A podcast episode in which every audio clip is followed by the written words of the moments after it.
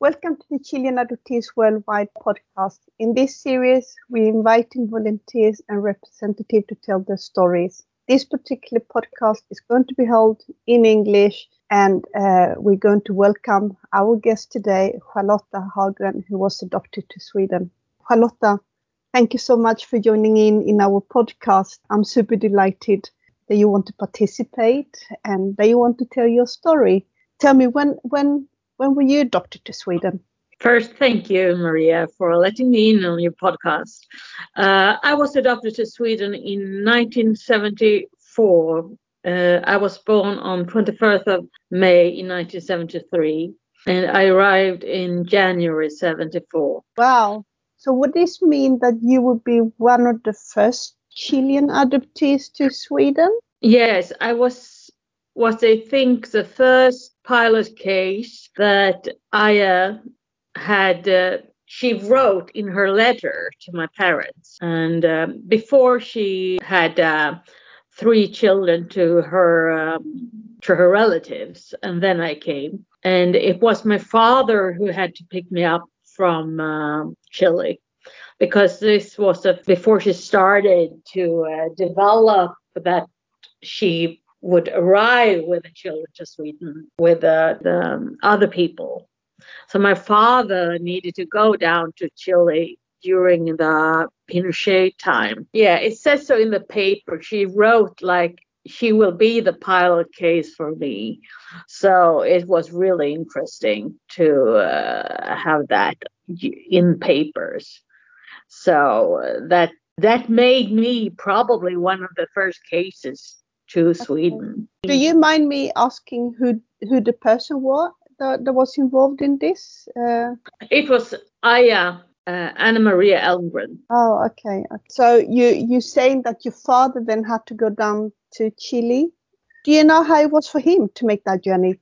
Yes, it was very scary. He told me he uh, he was staying at Aya's place for a couple of weeks um, about two and a half weeks. And uh, he said it was really scary. And he was traveling to uh, departments and departments to get stamps in the papers. And uh, he was very afraid. When he lived at um, uh, at Aya's place, he just spoke to Aya and not a lot to her husband. And um, it was Pinochet time, so there were a lot of juntas men. Mm. And um, he said that people were scared all the time in Chile. And he mm. was also scared because he was involved in Amnesty International. So that was really scared for him if they were known that he was working for them. So wow, yeah, that's well, imagine i mean i i have memories from this time obviously when i when i was young but imagine being adult you you see things very differently um, and and then you really can sense it as well and especially if you work for such a big uh, uh, international organization um, but you mentioned that he stayed at Aya's house. Do you know the reason why he was staying at Aya's house? Well, it was just because it, I think it was because it was a pilot. I was a pilot case, and she didn't know how to um, really do it the first time. Mm. So that was the solution that she had to do it. So mm. she didn't know if she could put him in a hotel because that would be unsafe for him. And I guess she needed to have um, some control what he did. And uh, it was a lot of, you know, it was a scary time to be down there. Mm. So that's why he had to stay at her place. So I think he was there for 14 or 16 days, something like that. Impressive really impressive. And then what what happened then? So he stayed with aya and and uh, he went to various places offices obviously to get the stamps on the papers. When did he get to meet you? Um he got to meet me i guess after a few days. He got to meet me at my foster care mother And then he uh, was allowed because they said that they needed to see the bond between the father and the daughter before they could before he could leave Chile. So um, that's what they needed to see that he could uh, take care of me. He had to do it for a couple of days a week. My foster care mother, I stayed at her place all the time, so he had to come there during the day and show show off that he could do it. Older brother, so obviously he could do it. That's so, good job. yes. Yeah. So um, they say that it was okay. So, um, but it wasn't every day he was allowed to see me. I got to my last foster care mother. I had another foster care mother, and uh, she didn't take care of me. She, um, my parents sent milk and uh, other things to them, but they gave them to their own children. I wasn't healthy when I came to the other care woman. Um, and would you know what that was? Was that down south in Chile or was that in Santiago? Do, do you have an idea? Pardon? You're talking about the foster care parents that you were staying with, and understand you're talking about two people. So yeah, it was two people. It was yeah. two families. The first family, they didn't take care of me very well, so I uh, decided to um, change place to this other woman uh, that she known, and she lived uh, just around the corner of Aya's home. Oh, interesting. Okay. They just didn't take care of me. And when it was decided that I was supposed to get adopted, and my it is, was decided that my dad was going down in a special date, she needed to get me well. So that's when she decided to um, put me to this other family. Okay. Okay. So if I understand you correct, it was all in Santiago, right? Yes, it was all in Santiago. But the interesting thing when my dad came down told me no i mean she, not obviously she didn't tell me uh, she told my father the first story was i was born by an Indian woman in a hospital. And then later they went down to Temuco. Then she said that I came from Temuco. And then they wondered when we uh, arrived, and later we read about it in the paper that this is weird. Like, how does she know that I came from Temuco if I got if uh, the woman got birth in Santiago? Yeah, that is That's odd, right? Weird. Yeah. And the the other weird thing is my birth mother said a name at the hospital, but there are no no name mentioned and no hospital mentioned in the paper. Oh, that's even more weird. Absolutely. Yeah. yeah. That's weird. So, and if they have had a uh, name of my mother, so why didn't she mention it in the paper? Totally correct. Yeah. So, so I was born in a hospital and my mother gave a name of herself and the other story, like I came from Temuco. So it's very weird. Yeah, and no trace of the biological you. No. Basically. No. No. So somehow you came from Temuco and you ended up in Santiago. Yeah. And yeah. then I ended up in Stockholm. Yeah. yeah. well, yeah. And and what, what else do you know? So then I assume all the papers were done. And how was it for your father then to actually travel with you then from Chile to Sweden? Do, do you know anything about that? Yeah, he he he said that I was a good girl on the on the plane home, uh, and I was charming everyone, and I was sleeping all the way in the plane, so mm. it was um so I was a good girl. But he said he was nervous because I had asthma and um I wasn't I wasn't doing so well if you mean physical. Mm. Um I had uh, bad asthma when I came, and uh, I also when I arrived in uh, Stockholm, I got uh, eye problems uh, very severely. Um, and the doctor said that uh, it probably depended on because I was lying in the sun um, during directly to the sun and that my eyes had uh, probably burned so That's something really intense. Yeah. So how many weeks were you or months when you came in there? You said I was about nine months, they say, but that's also some weird things. In the beginning, they said I was born on 24th of May, and then we found they were just one some weird note that I was documented in the paper that it was 11th uh I think it was June or July so but I decided that I was born on 24th of May good for you. Own Yeah. your own birthday. but that, that's also really off, really, if Yeah. you think that you have then actually two dates and you don't know really which date it is. No, but I'm not sure if I was if it was the register of the day that they just registered me Mm. that I was Mm. that I was just a baby, I guess. The registers. But on the other hand, the hospital would have registered me, but there are no papers uh, from any hospital that I was delivered. So Maybe it could have been a possibility that you were delivered at home. yeah, that's That, that could be a possibility. That's a possibility. Yeah, and and if that's the case, um, obviously we don't know the circumstances, but just trying to see how possibilities could have gone. Maybe you were uh, born at home, and then uh, your birth mother or or a person walked you to the hospital, and then the day you came to the hospital was the day you became officially registered. Exactly. That, that that could have happened. Yeah. So, so but uh, they told my parents that I was about nine months. So Okay, and how was it then for you to grow up in Sweden? it has been great. It has been great. So uh, I was since I was a little child, I always known that I was adopted, um, and I think it was uh, a good thing to know because obviously I didn't look like my birth, no, like my parents, and um, I didn't look like my brother because he's from Korea. Okay, yeah.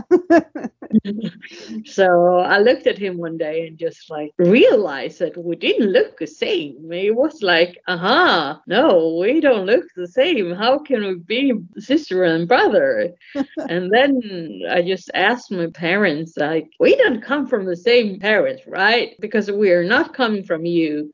And and they say, no, he comes from another country. And I said, yay. So so that's how I realized that. Okay, Nice. And how, how how old do you think you were at the time when you realized this? I think it was about. They told me. I think they told me I was about four, Yeah. four, four years old. I think that's when you start to have the idea that it is more than just you, that you can start to see differences. I mean, everybody do see differences, but you become conscious about your own environment on a different level. Yeah, Yeah. yeah. But then um, I live in suburban to uh, Stockholm, and in this suburban during the uh, late seventies and the beginning of the eighties, there weren't a lot of um, children from other countries here, so I had a hard time with racism, and um, so it was tough, and it was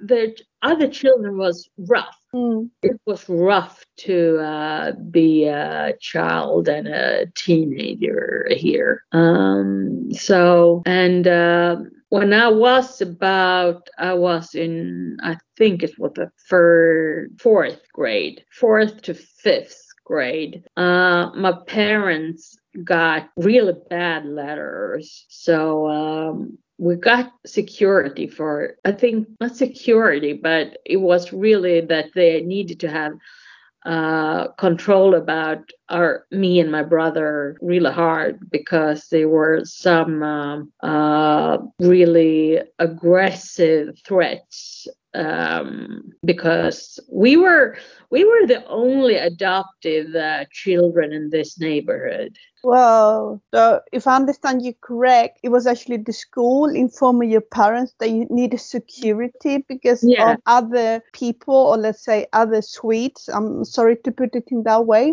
that they were actually threatening you and your parents for being, for well, in in a way you were not the ordinary Swede, right? Exactly, exactly. My gosh, that must have So been it so. was- It was about one and a half year that they that we lived under threats. Um, so obviously my parents didn't. I I just noticed that my parents weren't really. They really needed to know where I was all the time.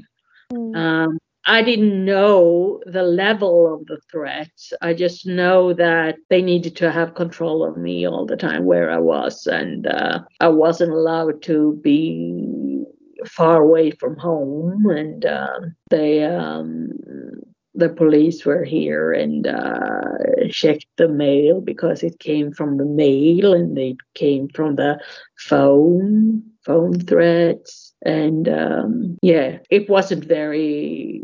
It wasn't. It was really bad. So What that was experience. My gosh, it, for me, it's so hard to even think that this Yeah. actually happened in Sweden in this extremely well organized society where we are supposed to be so accepting to everybody. Yeah. And that was certainly not the case, uh, obviously, in your situation. And it makes No. me wonder how many other people have been living this. Yeah, this was in the beginning of the 80s.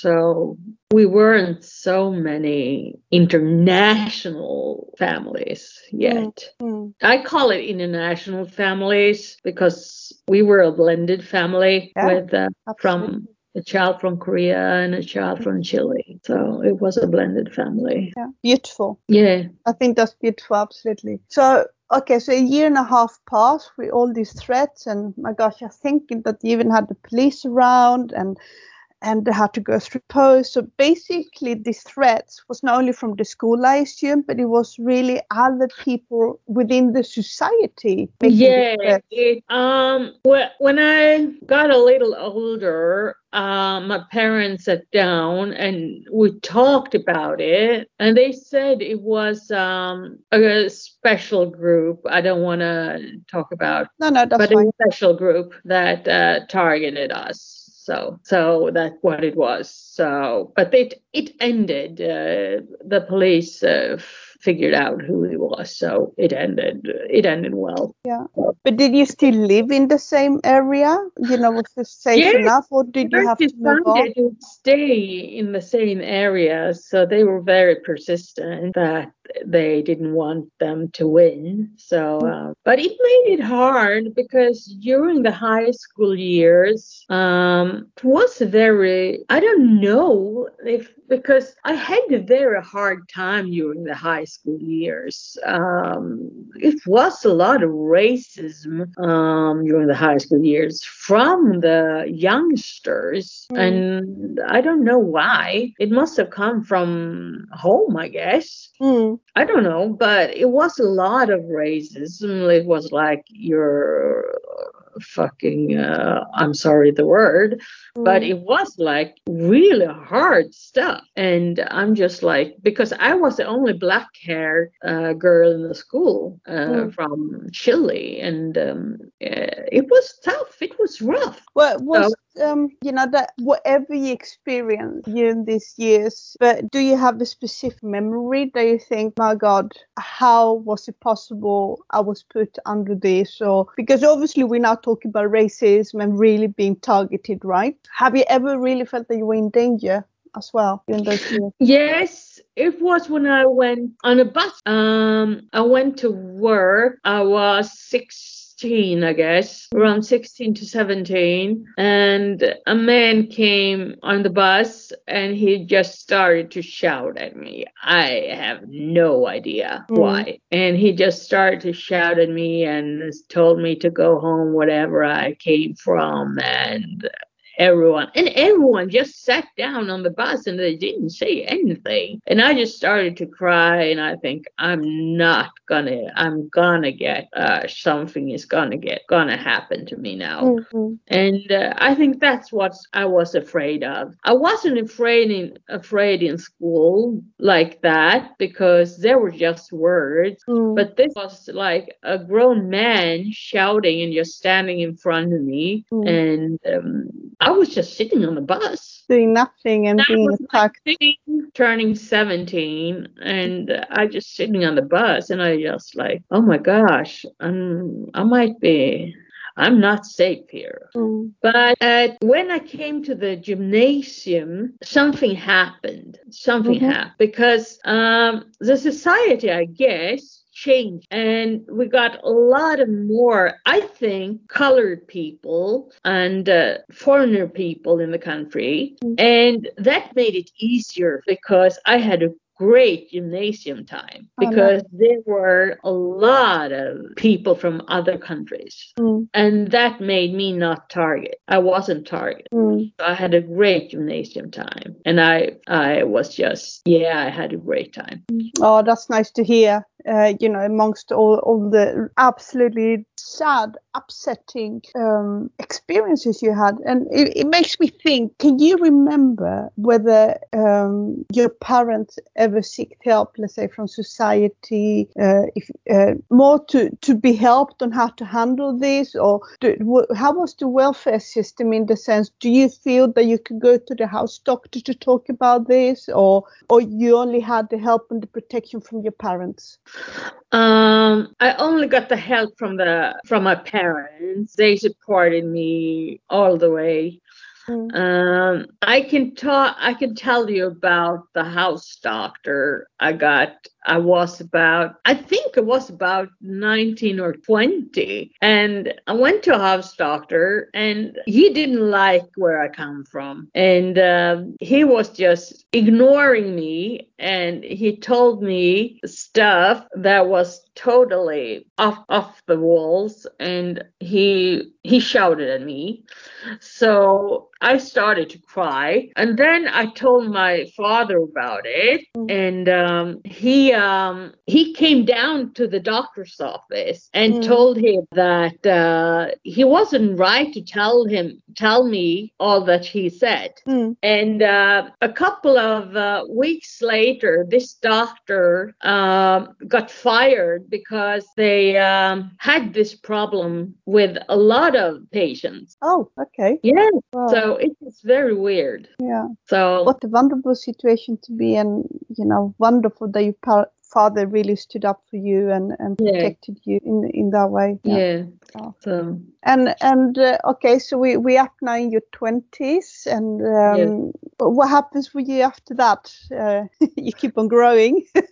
yeah, I keep on growing, and um, I uh, when I'm let's see in 2000 well when I'm 20 I start thinking about my um, roots Mm. um, before I'm 18, I really don't know. I really don't want to know anything about my roots. I really don't want to talk about them.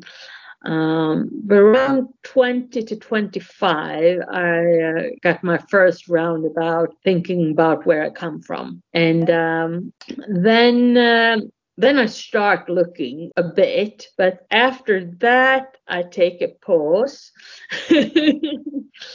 because it, it's getting it was getting to me and then i realized no i can take it. So i take a pause until 2005 i start in 2004 but in 2005 i go down to chile. Oh. yes for three weeks and it's me and a good friend of the family and my father and we try to we decided to try to see if we can find something. But of course with the papers that we have we didn't find anything because i wasn't in the system Mm. but um, I supposedly was in uh, Casa Nacional del Niño in Santiago, Providence. So we went there, and um, surprisingly, we were allowed to go inside and see where I was supposed to come from after the hospital when I was born. And it was really interested, interesting.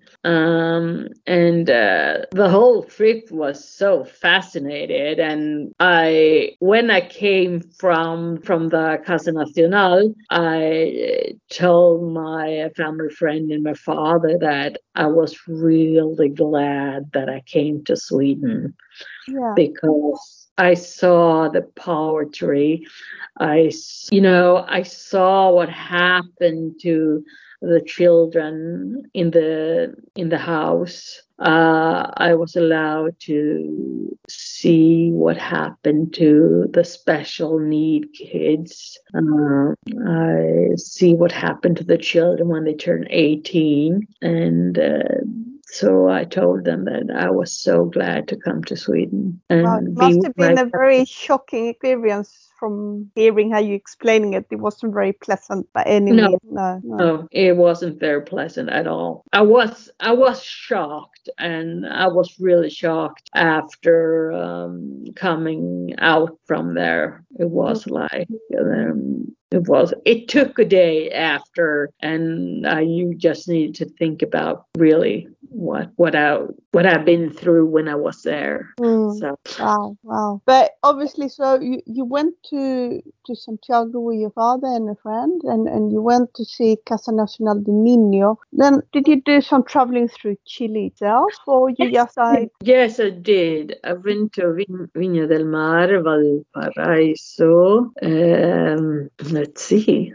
Oh, yes, I went to see my foster care's family. And yes, we found her. We had an old address and um, we got help from our uh, translator. And um, she um, digged in and find the address and the woman and uh, it was very weird to see her um, she was um, she was crying before we came through the door and uh, it was um, even though she was a bit resistant when um, we talked to her and uh, but she was all crying all the time so and was she still caring for children at the time when you were there? she said I was the only one she took care of. So, um, but I'm not sure if that's the truth. But um, she said that she was really attached to me, and that's why she didn't take care of any more children. Um, but uh,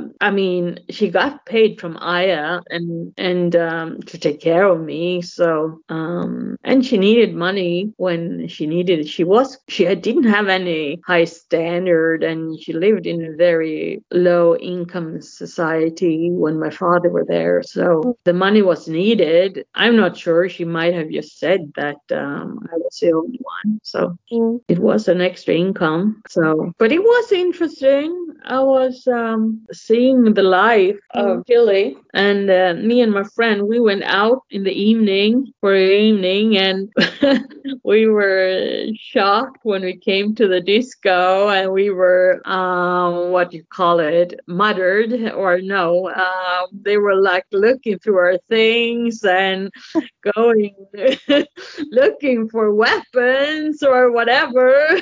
Oh God.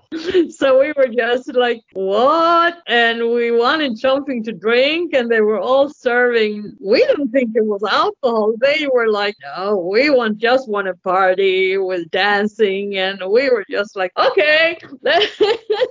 so, but well, we uh, we got to see a lot of Chile. We got to see the poet, the the not so rich Chile, and we also got to see the wealthy Chile. Yeah, yeah. So it was really, really good to go down there Mm. to see it. I had a great time, and I'm so glad I got to go there with my father and my friend, and um, it was a great time. Oh, great. That's good to hear that you got the experience of various aspects of the society because that could also provide a picture to maybe how things could have been or because anything to Sweden is different, right? So, Yes. Yeah. Yes. And it was um it was a wake up call because you know you heard you just heard I didn't hear a lot about Chile. So I just heard about what's on the news and at that time it wasn't so much from Chile. So 2005. No, Chile was just settled in a way, had come out from the dictatorship, and Yeah. people were trying to find that. Well, what is a good balance? That, that's really hard to define, right? But um, I can probably agree with you. Chile was not in a big mess. Put No. this way. Yeah, yeah. Exactly. So so it was great to go down there. So hopefully I can go down there um, in a couple of years maybe. After that trip, then, so you, you came back, you felt comfortable, you you got to see various things. You know, obviously you didn't get the answer to who who is my biological birth mother. Um, did, because you also mentioned you had your father with you and your friend. Did you have time to like speak about the journey? Did your father um, say something, or you know, how, how how was the relationship after that between you guys? Because it seems like your father really has been the the key in your life, the all along. Yeah, he, Yeah. he is. He is. He's a, he. I'm uh, daddy's girl. but that's wonderful. That's good. Yeah. So um, he told me his uh, he's uh, he told me what he did when he was down in Chile, and we traveled the way he was traveling in Chile, and uh, he was talking about everything that he knew when he was down there. So I got a recap of his trip. Oh, wonderful. But uh, that's nice because as a baby, you you part of it, but you're not consciously aware of it, right? Yeah, Yeah. exactly. So May I ask you, Yeah. during that trip that you did, did you ever try to contact Aya at all, or that was like out of the question? we didn't find her. Um, we didn't have any address to her. So uh, we were speaking about it and we looked for her, but we couldn't find her because my father, I mean, Aya has been to her home here in Stockholm. So she has been here a couple of times. My father was at that time thought that it would be nice to see her. So, uh, but we didn't find her. Oh, really wonderful, amazing to, to hear, and, and I'm so glad for you that you had a fantastic support, obviously, because I can see you being very comfortable person in your own skin, and and I believe that um, it is good to share this kind of emotional stories with the parents that you grew up with. It's also them accepting you as a person and, and acknowledging you as a person, right? Um, we know today that that's not at all the circumstances for many other adoptive parents, and one could Yeah. wish, oh, if they only would have done that, it would have meant it would have changed a person's life. But that that's uh, for for later sort of subject. How how could we improve uh, adoption in general? Um, but so going back to to your story, so you, you've been to Chile, you've been with your father, you came back home, and uh, then what happened then? Um, then I took a pause because I had to think about everything what happened in Chile, and I was a bit um disappointed really that I couldn't find anything, and I was questionable about why I couldn't find anything, Hmm. and it took me harder than I thought, and um, I like okay, so this is a stop, so Mm. maybe I shouldn't continue this. Hmm. So it took me until, let's see, when I got in contact with you, and it was in, I think it was in April. No, 2021. 2021, I guess. So we're making a huge big jump. In 2020, I think. No, 2021, December 2020, I think I got in Yeah, contact yeah, with yeah, that's true. yeah, Yeah. yeah. So that's when I decided to um, take it up again. Yeah. And what, what what triggered you? What what was the idea? What, why? Yeah. What, what really triggered you to pick it up again? I listened to. I was driving the car. Mm. No, I didn't drive the car. I was sitting next to the one who drove the car and listened to. I think it was a program on the radio. It was about a man who was adopted, and he was um, talking about his adoption. And then it was just like, oh man, I need to figure out something. So I heard about. I was just like, okay, I need to figure this out. Mm. So I did. I decided decided to do it. And then I got in contact with you, and uh, you gave my gave me my birth certificate, and um, that was the starting point for this round to looking for my roots. Um, I've been looking for my roots for a couple of times, but it has come to an end. And now I finally thought that, well, let's do it again. So I got in contact with you and it, everything went so fast. um, I contacted you and I thought this will take maybe a couple of weeks and you will get back to me but um, you got back to me in an hour. So it was like a lightning. Well, I don't know. I just oh, I got so I, I was in a bit of shock when you called me, but then I just like, okay, let's go. oh, so yeah, you you explain a little bit of who you were, if I'm not mistaken. And, yes. Uh, yes, we have possibilities to find boy in the Chilean database, and uh, I remember very well indeed that um, I was able to extract your birth certificate uh, and I sent it through to you. How did that feel to get like a confirmation in such was, a way? Oh my God, I was just like shaking because this was the first time I saw it, and um, it was like I showed it to my family, and um, I wish my mother was able to see that in that moment, but uh, she passed away in 2004, and um, I know she um, would have been so proud to see it because we haven't been able to see it before, oh. even though we looked for it. Hmm. And now just to see it and you send it to me and I could show them in my phone. so everyone like, oh my God, this is your birth certificate. And I'm like, yay. nice. So that was something quite striking though with the birth certificate. Uh, I mean, yes. you don't need to mention the name in such if you want to keep that private, but there was something that was different. I don't know if you will, would want to tell uh, the, the listener about it that, that make it different in, in a way? You remember? Um, no, I don't. Um, remind me, please.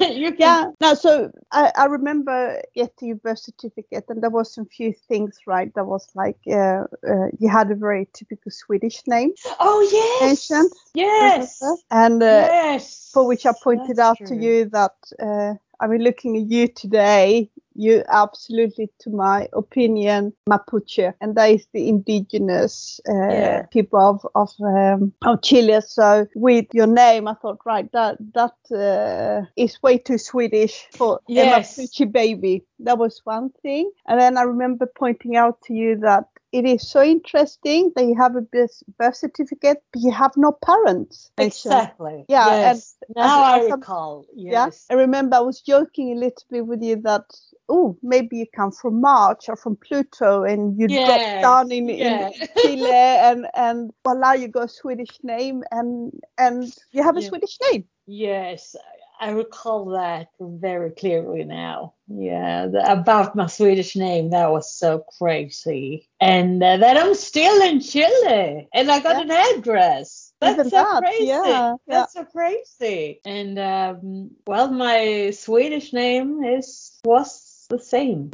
as I was a baby Yeah. on the birth certificate. That was Yeah. crazy. In Chile even. And what you mentioned like the, the whole craziness with this that you still registered in Chile, Yeah. like you're still living there. Yeah. and and actually in theory you have not even left and with your social security number we could also see that you're actually still able to vote you can even yeah. on in- Sunday. On Yeah. Sunday. yeah on Sunday, and I live in Providencia. yeah so in theory finding somebody's birth certificate in this way and you can see in the voter system that you still register even tells you which table you can go to to to vote um, this is where the irregularities uh, started Yeah. and i think um, that haunted you a little bit that it was like Yeah. too much information coming your way right Yes, exactly. That Yeah. and that I told you. Yeah, because I was just I needed a couple of days to just calm down and think about what what you said and realized those irreg- irregularities. And um, in the back of my head, I realized for a couple of years ago that there was something fishy about it. Mm. But I really didn't want to take it to me. So, but then I get like, okay, it's true. Mm. It's true. So, So how did you feel? Because you know this is I I know working with this on daily basis that this can make or break a person, and we're always trying to be very careful how we explain it, how we do it. But it's never a guarantee for this, right? no. And and and obviously I knew I had prepared you very well, uh, but this is going to be an emotional journey for for Yeah. you. But still, I know that you, I can explain a lot to you, but it's not to say that it is everything. Oh, exactly. But I think you did you did a great job because you gave me time. You gave me time and in the beginning we talked a lot. We did. We did. And then I needed a pause Yeah. to calm down and just to collect everything. And then I contacted you and then I needed a pause. And then I contacted you again and I had some questions and then I took a pause again and well, it was like that. Yeah, going forwards So- and backwards. Yeah. Yes, because I had a lot of questions and a lot of thoughts, and um, there were a lot, a lot of things. The DNA test, and I um, didn't got a hit on a close uh, relatives or anything like that. I got a hit on a second row cousin, but they didn't answer, so that's. Uh, that's a bit disappointing because that was the closest thing I got. Mm. Um, So how soon did you do this DNA? And uh,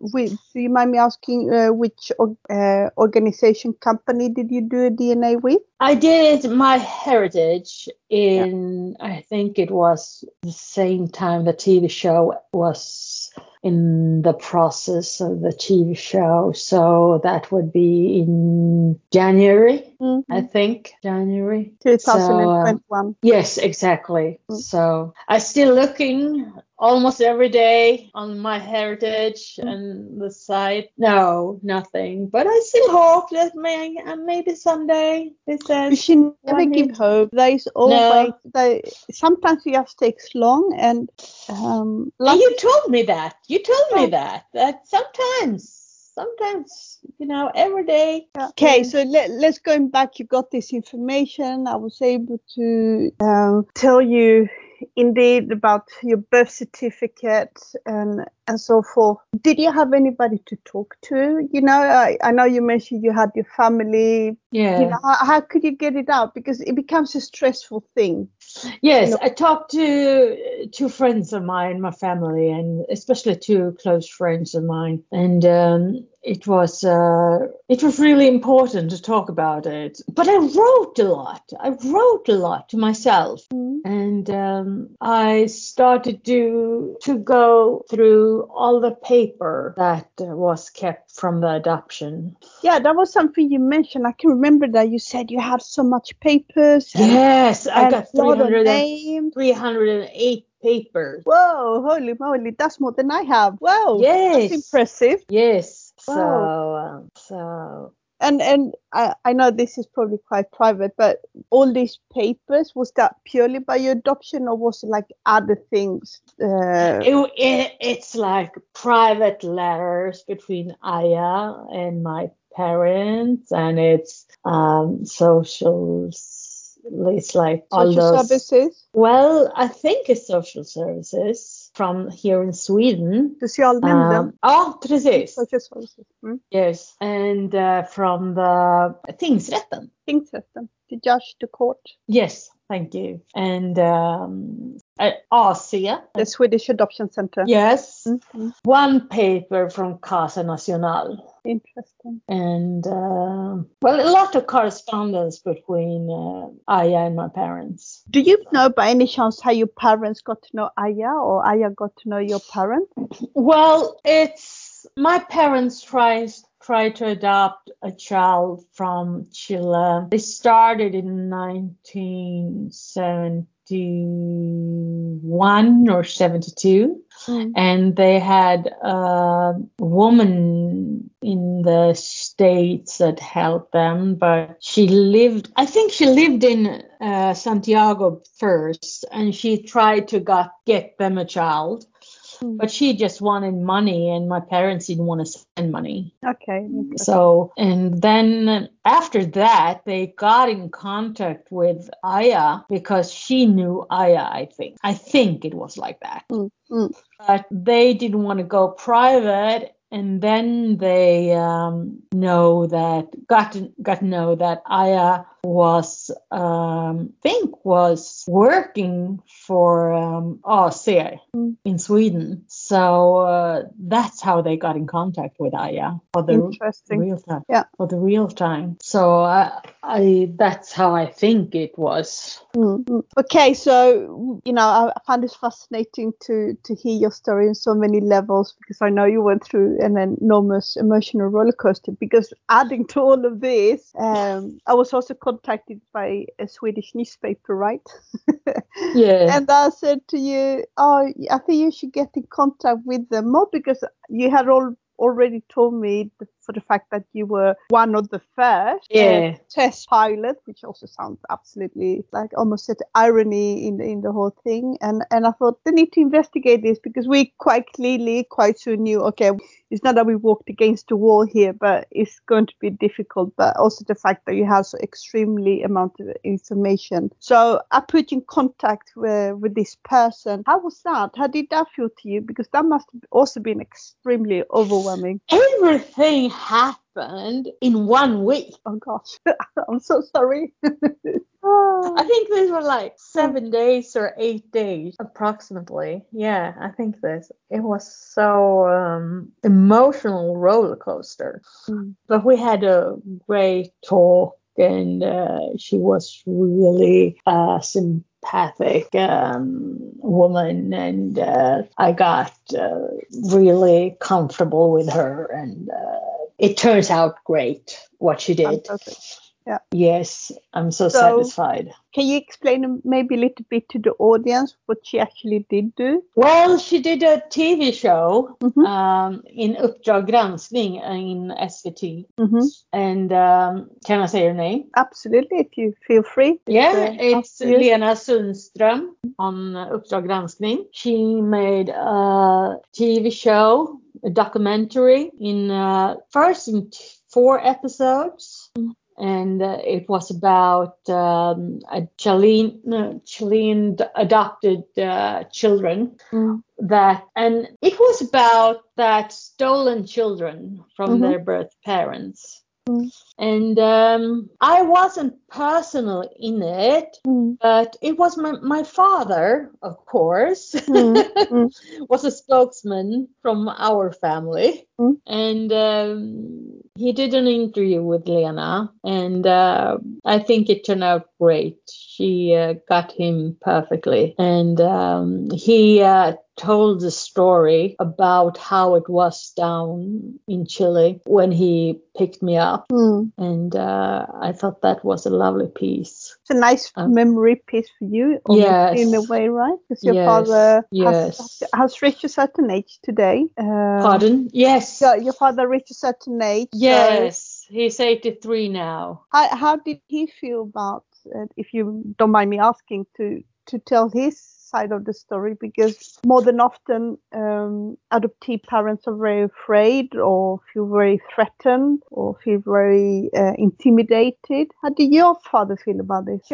He um he really wanted to do this interview to do it because he was so um upset with Aya because I think Aya has not just put the birth parents in a very hard situation. They she has also set her the adoption parents in a hard situation because they did everything in um, good truth. Mhm. Is that how Good you say? Yeah, good faith. Yeah. Good faith. And uh, so I think he's quite angry at her. So he wanted to make a statement that it's Mm. He's And it's good. It's good uh, because you know me personally, we are three in this triangle, right? Yeah. It is the best mother, it is ourselves, and our adopted parents. Yeah. And however you look at it, we all affect by it. yes, yes, Uh, some are worse, some some are really bad, some are really good. yeah, But one way or another, we all been lied to, yes, exactly.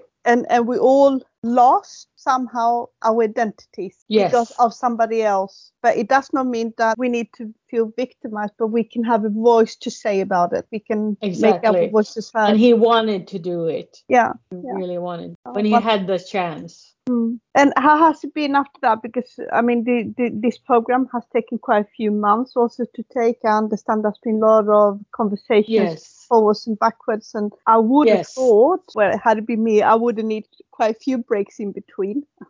Yes. Yeah. Yes. Yes. We have had a, a lot of chats and uh, it's um it's been hard really because you notice stuff in the papers that you got that you've been asking one or two questions about Mm. because it's like wow this is so weird this Is there anything so- there you think it could be interesting for the audience to hear that really has bothered? Well, as I told you, for those who listened to the first episode, it's totally what I didn't know. This was was Lena noticed. It was about my birth mother's name was mentioned at the hospital. That I didn't notice before. Mm. I had I didn't know that. So Mm. that was Lena who came with that information that it says in the papers that your mother's name is mentioned in some paper at the hospital according to Aya. And I said, Mm. What? I had no clue about that one. So that was a bit of shock.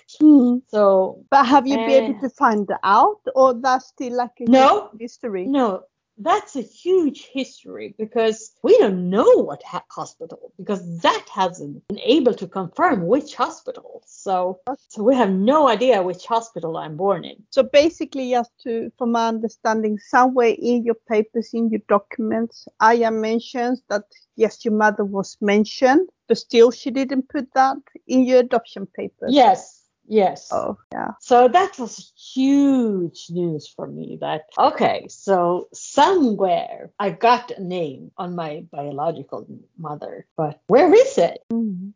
Where is it? I Mm. think that was one of the biggest news Mm. that I How did that make in- you feel? Um, that made me a bit angry, really, because wasn't that worth mentioning in the paper if she knew that my mother's name been up at the hospital? Wasn't that a very important thing to write down that name to my parents for further information later to me? Mm. So I got angry when I got that information on Would you see, would, would you see that she then wittingly or unwittingly has stolen your identity? Yeah, because that was a part of me. Mm. because uh, it's that that time that was a very important piece of information that can lead to my background to Sure. my family Mm. if just say she wrote down that name in my the whole papers. story could have been so different. Yes, Yeah. yes. If that piece of information, if you just filled in that name in my paper, the whole story would have been totally different. So I guess the answer to your question is that's the main information in my paper that made the biggest wow. Mm, I can imagine. I, I, I think I would have gone to the moon and back with all kind of emotions on a roller coaster. Yeah. Um, wow, makes me very speechless uh, Yeah. on so many different levels. Also because I, I personally have met the person we're speaking about, and Yes. uh, in the all irony of all, I even stayed at her house. So I wonder whether your father stayed at the same house as I stayed at, with the swimming pool and Yeah, I think it was that. Yeah, I think that yes, and the ranch. yeah, the ranch. Yeah, that was a huge big Yeah, massive, Yeah. So okay, so you know the, the, that was really good, then of Lena to to put that piece because I remember you sending me a bit of uh, a bit of the papers that you got from uh, RC, which is the adoption center, and if I'm not wrong, that has been quite hard as well get hold. Yes. Yeah, that was really right? hard. Can you explain to the audience in which way? Why was it hard? You know, what has come out? Yeah, first they didn't find them, and the second time that when they found them, they just said this is the piece that we got, and I think it was like one to four pages in a very bad condition. Uh, you can't hardly read them, and then I Mm. phoned back again that I wanted a better copy of them, and then they sent a better copy of them, but that was the same condition. And as you you saw, that it's almost in, impossible to read them again. And uh, I try to get a better copy of them, but they don't send it to me. So Because it is amazing on what you're saying. You have you get four copies from the Swedish Adoption Center, and with a lot of struggle and being second sent the second time. But on the other hand, you have about 300 and something amount of paper yourself. yes, So one will ask, how is it possible that they have literally nothing, exactly, or are they actually withholding information? exactly. That's an interesting question. Because at that thing, we don't have access to the National Archives, and because you were adopted through them, you do not have access to your papers. No. For instance, I'm privately adopted, and I can go to the National Archives and get my paper just like that. Yeah, Which is very different. After, if you adopted through adoption center, it seems to be a very different story altogether. And it fascinates me. How can you have an adoption based on four adoption papers? that's Because It- for adoption papers, even if it was information back to front, let's say that's eight pages. I mean, okay, I'm I'm, I'm basing this and then the thing is that it's four handwritten paper. even amazing. I think it was handwritten, so I guess uh, two papers. Yeah.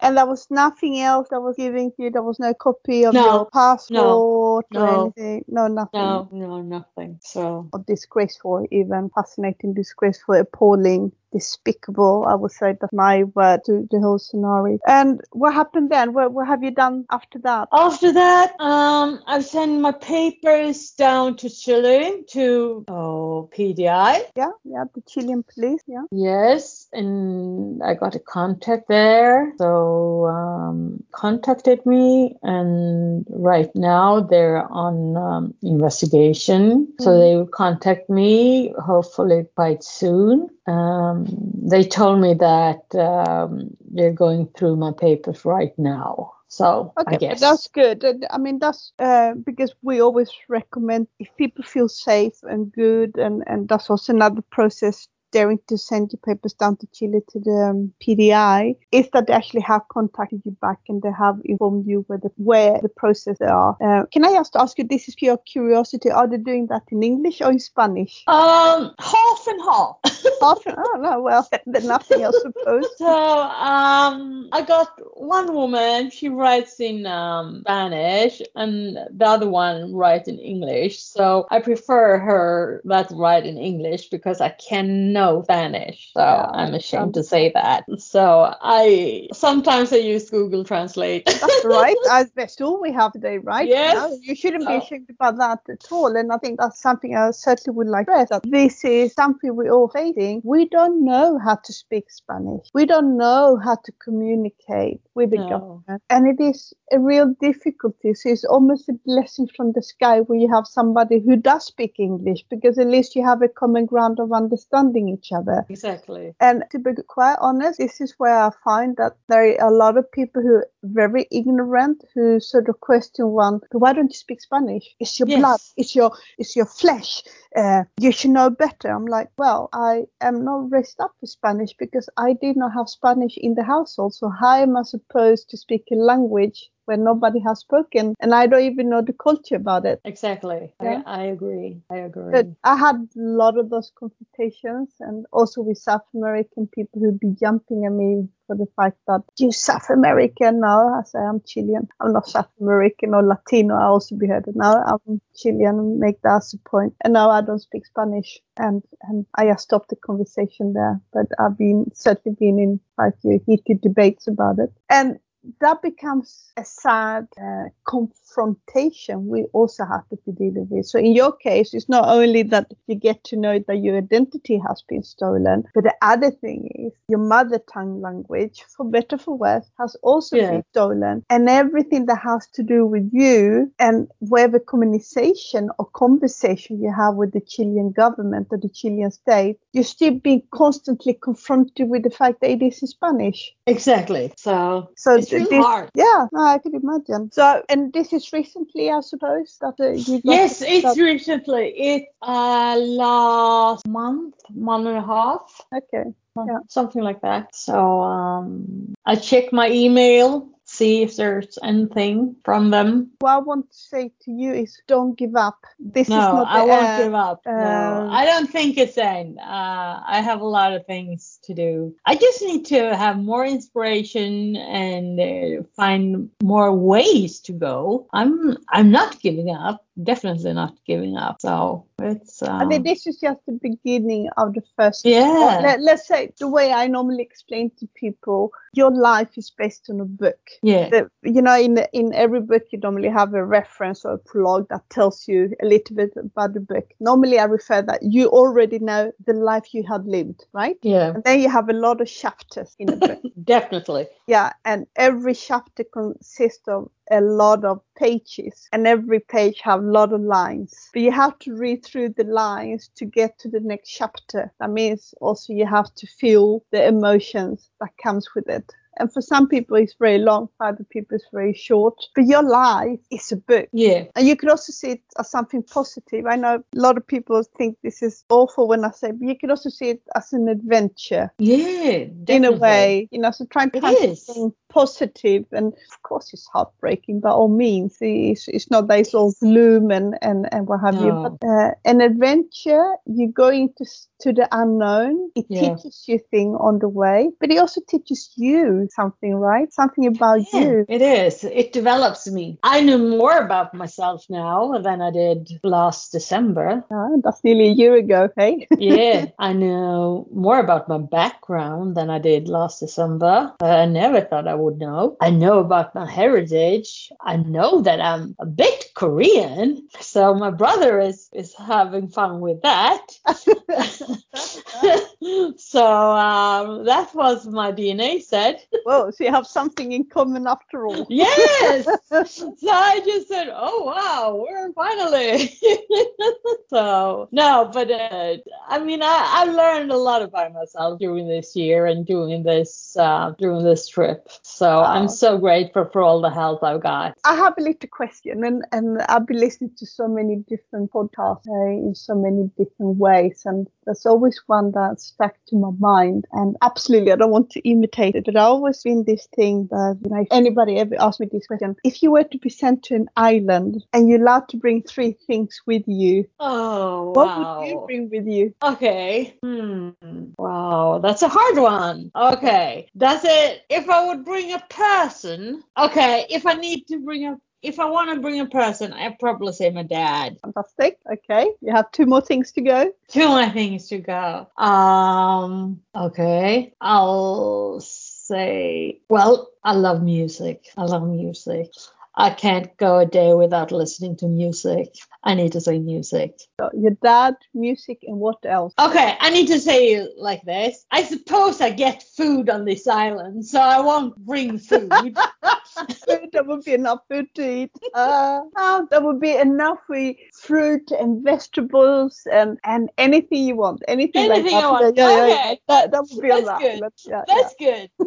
okay, and then I think that's a hard one. Well, I put my okay. I need to bring bring my best friends here in one person. My Oh. absolute closest friends. I can't live so. without them. yeah. So you asked this question and have a listen to your journey? Is there three things you could recommend to any adoptee that start this journey? Three really important things that you think, I wish I knew this, or I would advise you to do this, that you think can be powerful for the next person to consider. to have someone to talk to. I think that's very important. Yeah. To someone to exchange thoughts and just someone who can listen to you.